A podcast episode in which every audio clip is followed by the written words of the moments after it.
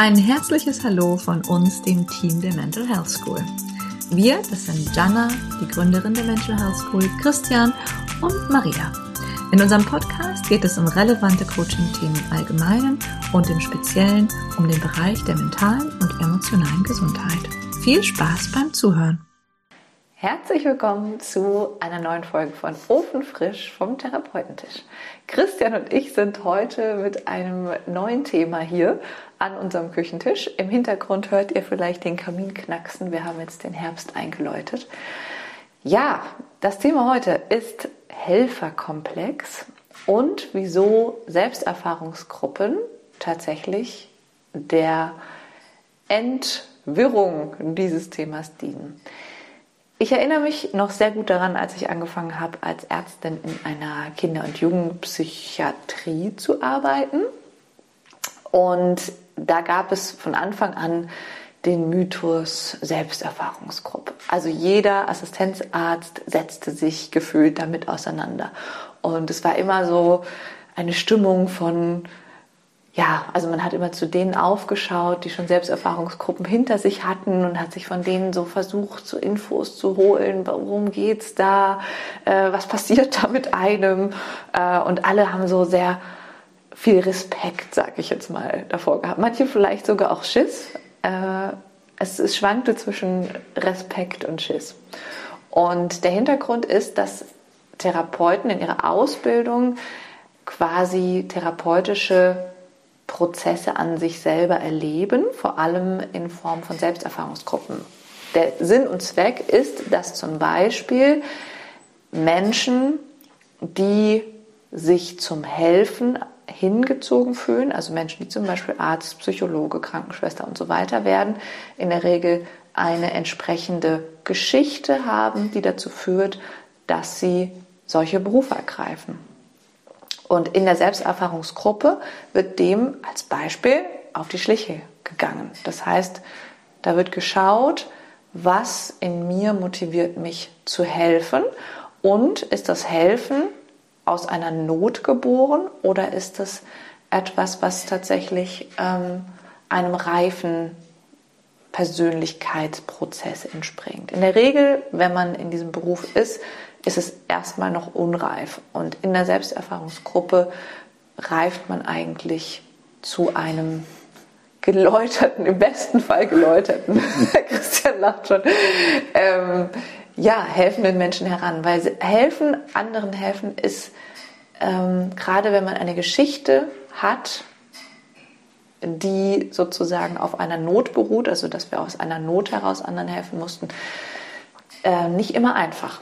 Und es gibt deshalb auch nicht selten, gerade in helfenden Berufen, viel Burnout, auch gerade was jetzt zum Beispiel Coaches angeht, da ist es ein Thema, also ich habe das Gefühl, da wird wenig drüber gesprochen in der Coaching-Szene über Helferkomplex und die darunterliegenden Mechanismen. Und ich finde es tatsächlich sehr schade, weil gerade in Selbsterfahrungsgruppen wurde das sehr, sehr deutlich und auch wirklich gefühlt auflösbar, was an Not dahinter stand. Und ja, also natürlich ist es nicht das einzige Thema für Selbsterfahrungsgruppen. Es gibt auch ähm, zum Beispiel viele Kollegen, die auch trotz der Pflicht abgeleisteten Selbsterfahrung immer noch Selbsterfahrungsgruppen aufsuchen, weil die einfach persönlich in Weiterentwicklungsprozessen sehr, sehr weiterhilft. Genau, aber jetzt zum Helferkomplex. Was ist der Helferkomplex? Wie entsteht der?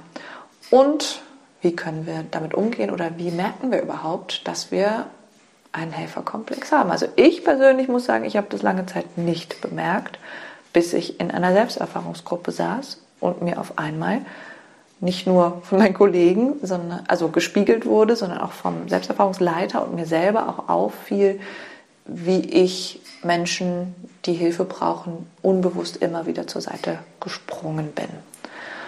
Und das hat dann einige Zeit gedauert, bis ich das wirklich so wahrhaben wollte auch. Und ähm, dann auch in der Lage war zu gucken, was ist denn das in mir, was zum Beispiel das Leid des anderen nicht aushält oder was meint, helfen zu müssen. Was passiert, wenn ich versuche nicht zu helfen, wie geht es mir dann und so weiter. Genau, und so kam ich meinem eigenen Helferkomplex auf die Schliche. Christian, magst du noch ein bisschen was? Ja, ich musste ja gerade schon schmunzeln von wegen Berufswahl.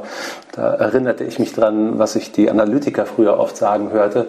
Berufswahl ist Störungswahl. Ja. So nannten die das. Ähm, ja, äh, du hast es ja auch schon angedeutet. Also da äh, werkelt vermutlich bei den meisten Menschen, die also einen Helferkomplex haben, ich definiere das mal so, ähm, die helfen gerne, also in ihrem Selbstverständnis, ja, und dann geht es ihnen richtig gut, wenn sie helfen, ja. Dahinter steht meist aber nochmal was anderes. Also ähm, es, es ist schon richtig, dass es denen gut geht, wenn die gut helfen. Äh, das Problem ist aber, es geht ihnen schlecht, wenn sie nicht gut helfen. Und, und das ist eben das Problem. Also ich denke, dass es unterschiedliche Glaubenssätze gibt, die im Gefühl quasi äh, verankert sein können, die einen da unbewusst motivieren. Ähm, einer, der vermutlich recht häufig ist, ist ähm, nur wenn ich mich für die anderen verantwortlich fühle, bin ich ein guter Mensch, bin ich richtig, bin ich nicht böse, bin ich nicht egoistisch, ähm, darf ich so sein, wie ich bin, habe ich ein Recht hier zu sein. Ne? Ähm, da gibt es aber noch viele Facetten und ähm, ja auch ganz unterschiedliche Motivationen. Aber ich glaube schon, dass das so das, ähm, das häufigste sozusagen abdeckt. Und ähm, damit so ein Glaubenssatz entsteht, muss einem natürlich irgendwas widerfahren sein. Also es ist ja schon klar, dass man sich für das, was man einfach ist, nicht gesehen, geliebt, gewürdigt und angenommen gefühlt hat, sondern scheinbar, hm, na, wenn ich irgendetwas gemacht habe, ne, Verantwortung übernommen, es recht gemacht, geholfen, entlastet und vielleicht wurde das sogar ein bisschen positiv verstärkt in der Kindheit. Ja, das war dann wie so ein Bonbon, ein bisschen Zuckerchen, ja, ein bisschen Belohnung. Und unbewusst, naja, gehen wir ja im späteren Leben mit uns selber so um, aus meiner Sicht, wie früher in der Kindheit, vielleicht sogar in der Zeit, an die wir uns nicht mehr erinnern können, umgegangen wurde. Ja, und deswegen helfen die so gern. Das ist dann wie ein Zuckerli. Und das, das heißt, das geben wir uns jetzt selber. Wenn wir helfen, geben wir uns das Zuckerli selber. Ja, genau. Oder dann, dann, ja, so, dann geben wir uns die Erlaubnis, uns ein Zuckerli zu geben, sozusagen. Mhm. Ja. Dann dürfen wir uns mal gut und richtig fühlen. Mhm. Und was ich Kostbar. da auch noch spannend finde, ich hatte ja eben auch schon angesprochen, oft ist es eine Not. Ne, du hast gerade schon gesagt, ja, ähm, dann haben wir uns eventuell nicht geliebt gesehen, verstanden und so weiter gefühlt. Ne? Das heißt, da war eine Not vorhanden.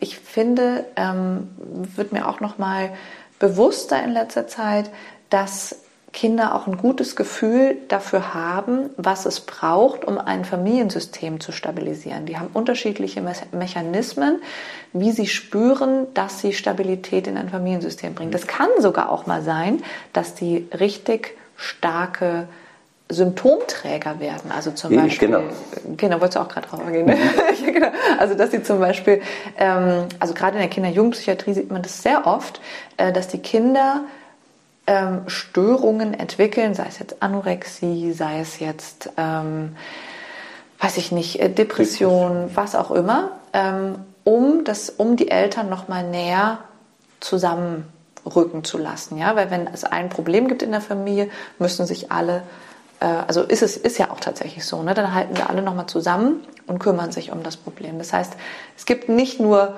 helfende, äh, also Stabilisierungsmöglichkeiten. Wenn es vielleicht nicht ganz so schlimm ist, dann fangen die Kinder an zu helfen. Und wenn es richtig schlimm ist, also auch gerade wenn die dann älter werden, so in die Pubertät kommen, dann gibt es dann nochmal tatsächlich andere Mechanismen. Das ist nicht bei allen Anorexien so, nicht bei allen Depressionen, aber es gibt eben ähm, auch diese Motivation in Kindern. Ja, also vielleicht, wenn es dann in der Pubertät kippt, das ist ja oft nochmal der Versuch, aus einem alten Muster, was vielleicht noch einen nicht ganz guten, gut gelösten Grundkonflikt dahinter hat, dann rauszukommen. Ja, also nochmal dagegen zu rebellieren, vielleicht auch sich für jemanden verantwortlich zu fühlen. Ne? Also mhm. vor allem äh, für die Eltern verantwortlich fühlen. Das ist ja für die Kinder besonders doof und entspricht nach meinem Gefühl auch nicht der gesunden natürlichen Ordnung. Also wenn dann sollten sich natürlich die Eltern für die Kinder verantwortlich fühlen, aber ganz oft gibt es eben die Rollenumkehr. Mhm. Ja, also der Begriff, der vielleicht auch geläufig ist, ist die sogenannte Parentifizierung. Ja, und ähm, das heißt ja quasi nichts anderes wie das, was du gerade gesagt hast. Die Kinder übernehmen Verantwortung, stabilisieren, stützen das System. Ja, und das natürlich ja in der Regel auch aus einer Not heraus. Das machen die ja nicht, weil es so schön ist, sondern entweder ist es eben instabil, das System, oder sie werden sanktioniert, wenn sie nicht Verantwortung übernehmen. Ne? Freiwillig macht das ein Kind aus meiner Sicht erstmal nicht. Und ja, die, die es machen und die, die es können vor allem, die ein Gefühl dafür haben, was zu tun ist, mhm. damit es sich stabilisiert oder damit es gewürdigt wird. Ne? Das sind eben oft tatsächlich die mit den ganz feinen Antennen. Die dann Therapeuten werden. Zum Beispiel, ja, mitunter. Nicht nur, ne? es gibt ja unterschiedliche Motivationen auch, ähm, Therapeut zu werden. Das ist ja nicht nur der Helferkomplex, aber ähm, ich denke, er ist weit verbreitet. Ich ja? Und ich auch. denke im Coaching eben vermutlich ähnlich. Ne? Also ich habe da jetzt keine Daten dazu, so aus dem Gefühl heraus. Mhm. Interessanterweise finde ich, gibt es ja auch einen, einen sehr ursprünglichen oder natürlichen Impuls als soziales Wesen für andere da zu sein, ja, also anderen zur Seite zu stehen. Ähm, der kann aber oft unter diesem Helferkomplex gar nicht gespürt werden. Das, also was mir wirklich auffällt, also weil ich hätte ja quasi, wenn ich gesagt hätte, okay, ich bin jetzt nur aus diesem Helferkomplex heraus äh, in eine therapeutische Ausbildung gegangen, dann hätte ich ja mit dem Erkennen, äh, dass ich einen Helferkomplex habe aufhören müssen. also dann so nach dem, okay, falsche Brust, weil äh, das passt nicht. Aber was ich dann entdeckt habe, als der Helferkomplex mit der Zeit nachließ, war, dass es dennoch ein, ein Grundbedürfnis in Menschen gibt, anderen Menschen an Punkten weiterzuhelfen, also denen auch äh, mit dem eigenen Wissen vielleicht auch zu dienen. Und ich glaube, also was mir aufgefallen ist, ist, dass früher, wenn ich jemanden gesehen habe, dem es nicht gut ging, dann bin ich da quasi wie so ein Automatismus hingesprungen. Ich weiß noch eine Situation, da ähm, war ich in einem Qigong-Kurs, da war ich noch Studentin und da ist äh, eine junge Frau, die, die hat einen Kreislaufzusammenbruch bekommen während der Qigong-Stunde. Und wer stand als erstes da? Äh, ich. Keine Ahnung, was ich hätte machen sollen. Ich war noch ganz am Anfang des Studiums, aber ich war auf jeden Fall schon mal da. Und äh, ich glaube, ich hätte selbst mit einem gebrochenen Bein wäre ich sofort daneben gestanden. Also es, ich, ich hatte null Fokus auf mich, was ich gerade brauche, was mir gerade gut tut, wie ich überhaupt die Situation einschätze. Ich war auf jeden Fall sofort an der Seite von der jungen Frau. Die ist nachher auch eine gute Freundin von mir geworden. Das hat uns irgendwie auch die Situation zusammengeschweißt. Aber ähm, am Ende ist der Unterschied für mich gewesen, also ich kann jetzt entscheiden, ob ich einspringe. Also ich kann jetzt erstmal gucken, bin ich gerade in der Lage dazu? Ist es gerade meine Aufgabe? Ist es überhaupt gerade tatsächlich mein Job, da zu helfen? Oder ähm, ist das jetzt quasi, ist das jetzt dieser alte Reflex vielleicht auch angegangen? Und dadurch ist es sehr entspannt geworden, weil ich jetzt sagen kann, okay, ne, das ist jetzt ja auch mein Beruf, aber dafür muss ich zum Beispiel jetzt im Freundeskreis nicht mich verausgaben.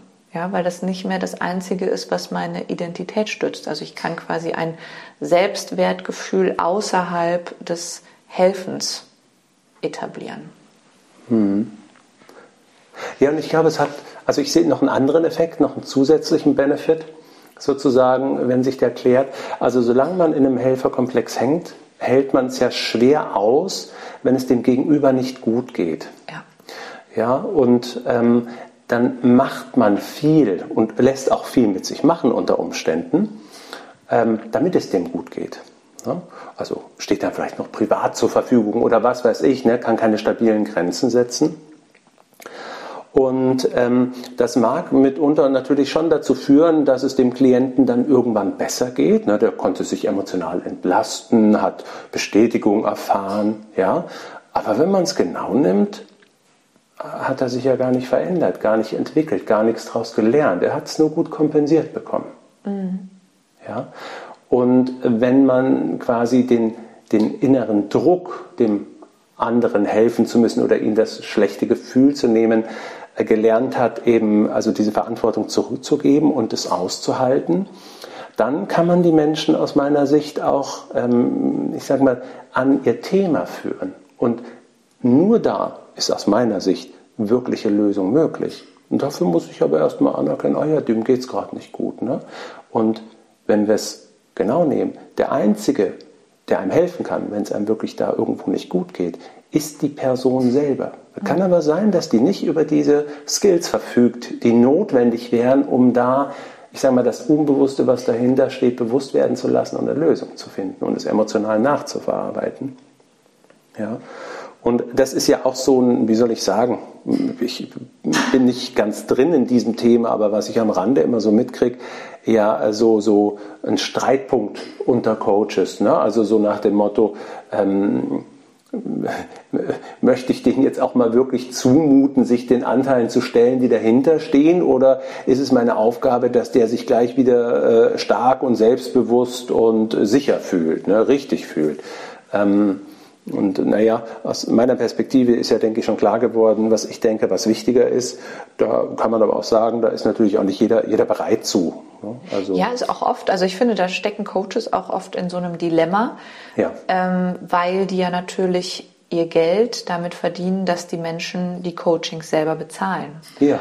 Und dadurch haben die natürlich auch vielleicht noch mal größere Hemmungen als wir, die wir das jetzt ja gewöhnt sind, die Leute auch mal auf den Topf zu setzen. Ne? Also auch mal zu sagen, hey, also jetzt äh, geht es schon um Veränderung und nicht um Entlastung. Ähm, ich glaube, die haben dann oft Angst, die Menschen wirklich zu konfrontieren. Aber das Problem ist, dass es dann leider keine nachhaltige Veränderung geben kann. Also es gibt Menschen, die kommen und sagen, oh, ich will mich verändern und dann geht es auch. Aber es gibt auch Menschen, ähm, die sich eben prima entlasten wollen. Und was für mich auch nochmal, wo du das eben gesagt hast, äh, ein großer Unterschied war früher, war ich nach der Arbeit oft wirklich extrem erschöpft. Also auch als ich halbtags gearbeitet habe äh, in der Kinder- und Jugendpsychiatrie, war ich wirklich fix und alle und dachte aber gut, ich habe ja gearbeitet, das muss ja so sein. Ähm, aber mir ist dann erst im Verlauf meines Lebens klar geworden, dass ich extrem viel Last übernommen habe, statt den Menschen zu helfen, ihre Probleme selber zu lösen. Und dann war sozusagen die ganze Last, der Ballast auf mir. Die Menschen, also gerade in dem Fall waren es Jugendliche, haben sich entlastet gefühlt. Denen ging es dann quasi auch sichtlich erstmal besser. Aber das Grundproblem hat sich in keiner Art und Weise verändert. Und dann, das wurde mir auch in der Selbsterfahrungsgruppe unter anderem bewusst, ja, mhm. weil da war auch nochmal die Frage, wenn die Menschen, also wenn ich den Menschen die Last abnehme, dann haben die ja gar keinen Anreiz mehr, gar keinen Anlass mehr, ihre Probleme wirklich selber in die Hand zu nehmen und selber Lösungen zu finden oder die dann auch umzusetzen. Weil Lösungen umsetzen ist ja in der Regel nichts Schönes, sonst würden wir es ja schon lange machen. Mhm. Da vielleicht dann auch gleich nochmal zum Thema Selbsterfahrung, also vor allem in der tiefenpsychologischen oder analytischen Selbsterfahrung. Da geht es dann natürlich auch darum, das nicht nur irgendwie kosmetisch äh, wieder gerade zu biegen, dass man sich besser fühlt, sondern da geht es eben genau auch um die Konfrontation, ne? ja. Äh, um das, was dahinter steht. Und am Ende ist es immer ein alter Schmerz, ne? also was Altes, Unerfülltes, ne? also wo eben so ein Glaubenssatz daraus entstanden ist, wie ich bin nicht gut genug, ich bin nicht richtig, ich bin ja. böse, ich bin egoistisch oder was weiß ich. Gibt es ja alle möglichen Facetten, der aber dann also quasi im Gefühl verankert ist, recht irrational. Ne? Also viele Menschen würden erstmal sagen, nein, nein, sowas habe ich gar nicht. Ne? Also mhm. ist gut kompensiert sozusagen ja, in ihrem Tun. Ne? Ja, aber ähm, wenn man dann mal irgendwann Richtung Burnout geht, dann merkt man, äh, also das ist ein klares Indiz dafür, dass man quasi nicht in der Lage ist, die eigenen Grenzen gut zu schützen, weil dann würde es nicht passieren.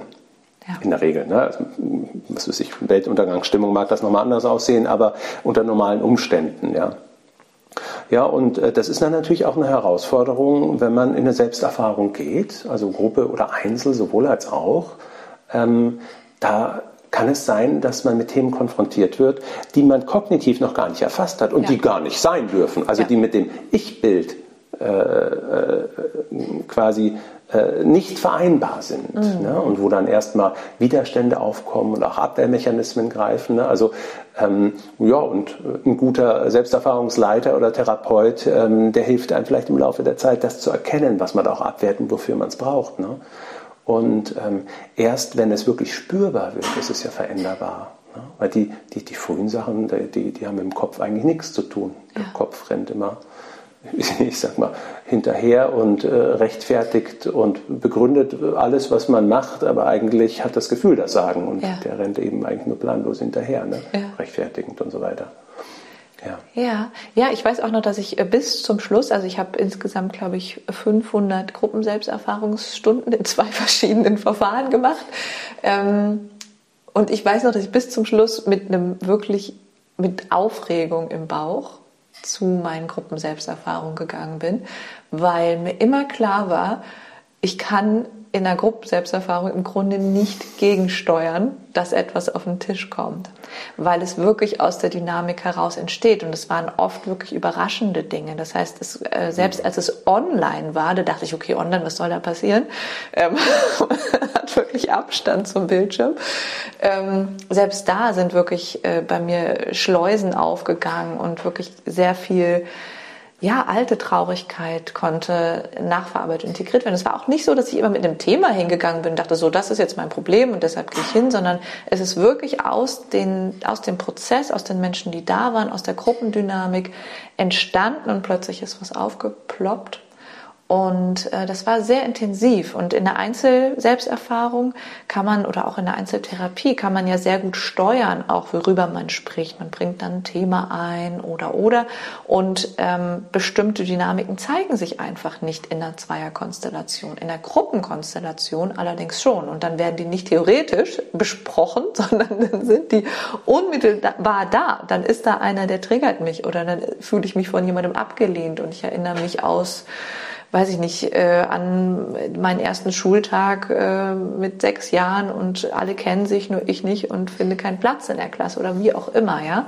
Das heißt, wir werden wirklich aus, ähm, aus unserem Denken in die Erfahrung geworfen. Deshalb finde ich den Begriff auch Selbsterfahrungsgruppe so schön. Es ist nicht ja. eine Selbsterdenkungserfahrungsgruppe, ja, sondern es ist wirklich eine Selbsterfahrungsgruppe. Und das macht tatsächlich für mich den Reiz auch aus, dass wir wirklich auf sonst unterschwellig mitfahrende Themen gestoßen werden, die uns aber massiv einschränken in unserer Arbeit, in unserem Alltag selbst. Ohne dass wir es merken. Ohne dass wir es merken. Das heißt, Auf wir haben unbewusster Ebene. Genau, das heißt, wir haben wie so einen Stecker, äh, der uns permanent gezogen wird, von dem wir gar nicht wissen, dass es ihn gibt und der uns quasi wie so äh, heimlich Energie ableitet. Ja. Ich musste gerade noch mal schmunzeln, wo du gesagt hast, man kann sich dem nicht entziehen. Das ist ja nicht ganz richtig. Man kann es abbrechen. Das stimmt. ja, das habe ich eben auch also in, in meinen Selbsterfahrungsgruppen immer mal wieder erlebt, ähm, dass jemand, der dann da in Wallung kam, also den irgendwas da ähm, ja, berührt hat, äh, auf welcher Ebene auch immer, ähm, sich entweder entschieden hat, dann nicht mehr hinzugehen oder vielleicht auch sogar die Gruppe oder auch den Selbsterfahrungsleiter so zu entwerten. Ne? Und ähm, sich dann vielleicht eine Gruppe zu suchen, die da weniger konfrontiv ist oder ein Verfahren. Ne? Ähm, ich glaube aber, dass die viel verpasst haben, weil ich kenne auch viele, die sich dann zusammengerissen haben. Also äh, ich hatte auch solche Phasen, ne, wo ich dachte, boah krass, und wo ich dann, also es waren immer so Wochen, äh, wo man dann quasi jeden Tag mehrere Sitzungen hatte ähm, äh, wo ich dann auch schon schlecht geschlafen habe und dachte, boah, die nächste und äh, der Konflikt, der kocht dann noch und äh, ja, also wo ich auch mich überwinden musste, da mhm. reinzugehen. Ja, Konflikte auch. Ja, ja, ja, an diesen Interaktionen ja. spiegelt sich das ja dann im Endeffekt alles wieder. Das ist ja das. Also von den Interaktionen in der Gruppe kommt man ja zu den eigenen Anteilen und die eigenen Anteile, da, die haben ja eine Geschichte. Da kommt man zur Psychodynamik. Also so nach dem Motto, äh, wie ist meine Entwicklung verlaufen, dass ich diese Position Position in der Gruppe habe. Ne? Mhm. Also sei es der Helfer oder sei es das schwarze Schaf oder äh, sei es der Führer, der Anleiter ne? und, und, und. Es gibt ja verschiedene Rollen. Und in der Regel sind das Rollen, die, also, äh, die man von Kindheit an, von der Ursprungsfamilie kennt. Ne? Und da sind eben dann auch diese Schmerzthemen mit drin. Ne? Und wenn man da dann dran bleibt, dann kann das richtig, richtig kostbar werden. Ja. Dann kann was klar werden, aber das tut weh. Ja. Also das ist ja das Dilemma. Das, was uns da unbewusst bestimmt, ist ja nicht unbewusst, weil es so schön ist, sondern es ist ja ins Unbewusste verdrängt worden, weil es so schmerzhaft war. Ja. Und die Lösung heißt nicht irgendwie Zauberstab und es ist weg, sondern die Lösung heißt, ich gucke es mir nochmal an und gehe da nochmal rein und spüre es nochmal, nehme es an, lass es zu und lass es durch. Mit dem Unterschied, ja, als Kind konnte ich das alles nicht verstehen, musste ich alles persönlich nehmen, aber heute als reifer Erwachsener könnte ich mich quasi diesen Themen nochmal nähern mit meinem reifen Erwachsenenanteil, den ich als Kind noch nicht hatte. Und dann kann ich auf einmal Sachen, die ich vielleicht als Kind persönlich genommen habe, erkennen, hey, hatte gar nichts mit mir zu tun. Da mhm. haben meine Eltern was an mir ausagiert. Auch nicht bösen Vorsatzes, aber weil sie es nicht besser wussten, aus unbewusster Motivation was ich abbekommen habe und, und, und. Und dann können diese Sachen erstmal gerade gerückt werden und auch emotional nochmal nachverarbeitet werden. Ne? Aber das kann der Kopf alles nicht. Mm. Und der Kopf, der wehrt sich auch erstmal, wie gesagt. Also ich glaube, vor jeder Selbsterfahrung, wenn man mich gefragt hat, willst du heute lieber ins Freibad oder lieber in die Selbsterfahrung, hätte ich, glaube ich, jedes Mal gesagt, ich gehe ins Freibad. Ähm, und das Gute war, also einerseits ein Teil von mir, also der Verstand nicht, aber der andere Teil von mir wusste, okay, jedes Mal, wenn ich in diese Prozesse gehe, geht auch was in Heilung. Da klärt sich auch was, dann wird was freigelegt und ich muss weniger Ballast mit mir rumtragen. Aber mein Kopf hatte jedes Mal aufs Neue auch Angst davor, weil wir immer ja die Angst in uns tragen, vielleicht ist doch am Ende was nicht richtig mit mir. Und ich glaube, in unserer Assistenzarztschaft, was, ich glaube, wenn wir die Wahl gehabt hätten, ich glaube, 70 Prozent hätten gesagt, nee, ich lasse die Selbsterfahrung weg. Also ich glaube, da hatte niemand, also deshalb ist es tatsächlich tatsächlich gut, dass es ein Pflichtprogramm ist. Und ich wünschte auch tatsächlich, es wäre ein Pflichtprogramm nicht nur für Coaches, sondern für alle Berufsgruppen. Weil, für alle Menschen. Für alle Menschen, ja. Am besten schon in der Schule, weil dadurch, also auch gerade Mobbing-Situationen, die kriegen ganz, also es ist viel mehr Klarheit, welche Rollen Opfer, Täter spielen, wie die sich verabreden und wie die, sozusagen diese Dynamiken überhaupt zustande kommen, was da dahinter steht, warum wir das am Ende alles aneinander ausagieren müssen. Und ähm, ja, deshalb, äh, ich, für mich war das extrem erhellend und ich bin sehr froh, dass es Pflicht war. Und ich glaube, die meisten meiner Kollegen würden das ebenso sagen. Interessanterweise, ich habe auch eben gesagt, man könnte es abbrechen. Es gab auch äh, in meinen Selbsterfahrungsgruppen auch immer wieder Leute, die gedacht haben, wenn ich einfach nichts sage, geht der Kelch an mir vorüber. Und da fand ich halt die Gruppe auch so genial, weil das hält natürlich die Gruppe nicht aus. Da denken alle, ich öffne mich hier, ja, ich stelle mich bei Prozessen und der Arsch sagt einfach gar nichts. Das heißt, auch da wird jeder wirklich reingezogen ähm, äh, das wird irgendwann kommt es auf den Tisch, irgendwann wird es ausgesprochen, so boah, ich finde es echt gerade total scheiße, ich fühle mich auch von dir überhaupt nicht irgendwie, ne, wenn da jetzt jemand einen emotionalen Prozess hat und die, der andere sitzt wie ein Klotz daneben, ja, das ist ja auch dieses Thema so, ich werde nicht gesehen von dir, ne, du, du fühlst nicht mit mir, ich, ich werde nicht verstanden oder du guckst mich vielleicht sogar dann noch entwertend an dabei oder wie auch immer, ne, und dann wurde erst klar, dass der Mensch, der sich da so versucht hat rauszuziehen, den größten Schutzpanzer um sich rum hat, weil er selber so viel Angst hat, nicht gut ja. genug zu sein. Oder Angst vor seiner Emotionalität hat. Ne? Oder das. Ja, ja, und, und, und. Da gibt es ja immer tausend Sachen, die dahinter stehen können. Ist ja doch hoch individuell am Ende immer. Aber die Sachen, die du jetzt und die ich noch hinzugefügt habe, ich denke, die sind einfach die, die häufig sind. Ne? Mhm. Gibt ja auch, wie gesagt, nochmal ganz andere Gründe. Individuelle, ja. Genau. Ja. Ich muss dazu ja. sagen, also ähm, ich, ich kenne das auch, diese, also den Respekt, die Angst vor der Selbsterfahrung. Aber bei mir hat sich irgendwann auch sowas eingestellt wie, also wenn man das dann ein paar Mal erlebt hat, ja, ja dass wenn was aufbricht, ja, und wenn da wirklich so ein, also da kommt ein ganz neues Selbstverständnis kann dadurch entstehen. Ja. Ah, jetzt weiß ich, warum ich das immer so mache. Ne? Und dann kriegt man so Handlungsspielraum, das eben nicht mehr so zu machen mhm. und so weiter, ja. Und irgendwann war ich dann schon also richtig gallig auf die nächsten Sitzungen. Also so, äh, weil ich, ich, ich wollte noch mehr über mich erfahren. Ja. Und, ja? und auch wenn es weh tut, aber, aber so, ähm, ich habe dann irgendwann schon mehr den Benefit geschmeckt als den Schmerz. Ja. Ja. ja. Ja, das war bei mir schon auch so. Sonst hätte ich, glaube ich, auch nicht 500 Stunden gemacht, wo ich eigentlich nur 250 hätte machen müssen. Aber genau, ein mulmiges Gefühl blieb doch auch immer, weil man auch nie wusste wirklich, was, was passiert heute. Also auch wenn man schon wirklich lange Erfahrungen hatte. Es war immer spannend. Es war immer spannend. Auch die Konstellation, wer ist heute wie dabei und so weiter. Genau, also ein ja, das entwickelt sich ja auch. Ne? Also mhm. ich erinnere mich noch so meine Position in der Gruppe, so von den ersten Gruppen im Verlauf. Ne? Da hatte ich irgendwann auch unterschiedliche Positionen, nachdem sich gewisse Themen geklärt haben. Und äh, auch die haben sich dann irgendwann nochmal verändert. Also das äh, war schon ein spannender Prozess. Ja, also ich ja. würde auch tatsächlich sagen, dass ich der, die Art, wie ich die Welt anschaue, wie ich mich anschaue und wie ich die Welt anschaue, einmal komplett gedreht hat. Ja. Also jetzt nicht um 180 Grad, aber es ist 360. genau, 360 Grad.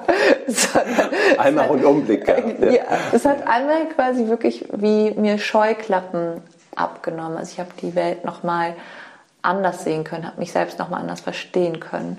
Und ähm,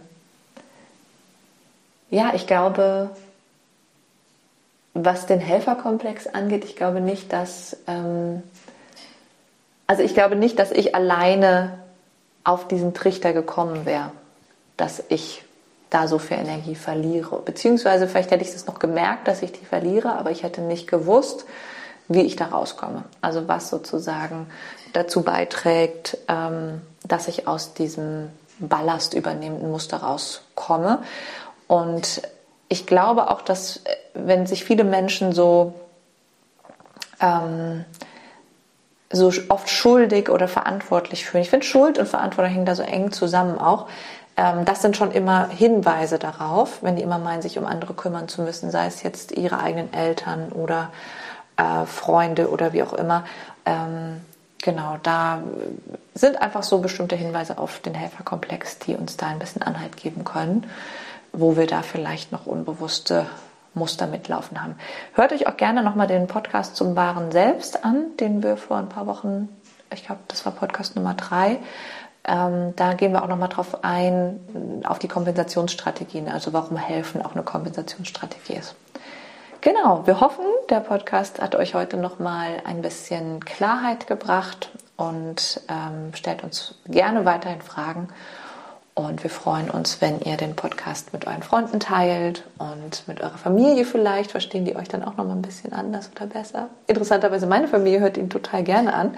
Ähm total. Ist auch nicht immer ganz einfach. Also, was auch nicht, also ne, wir reden ja auch hier so über uns und so, aber ich finde das total schön, dass die da offen für sind. Und äh, ja, da sind wir auch einen, einen weiten Weg schon miteinander gegangen. Ja, ich äh, wünsche euch noch ein wunderschönes Wochenende oder eine Woche, je nachdem, wann ihr diesen Podcast hört. Und freue mich, von euch zu hören. Ja, von mir auch alles Gute und vielleicht bis zum nächsten Mal. Würde mich freuen. Ciao.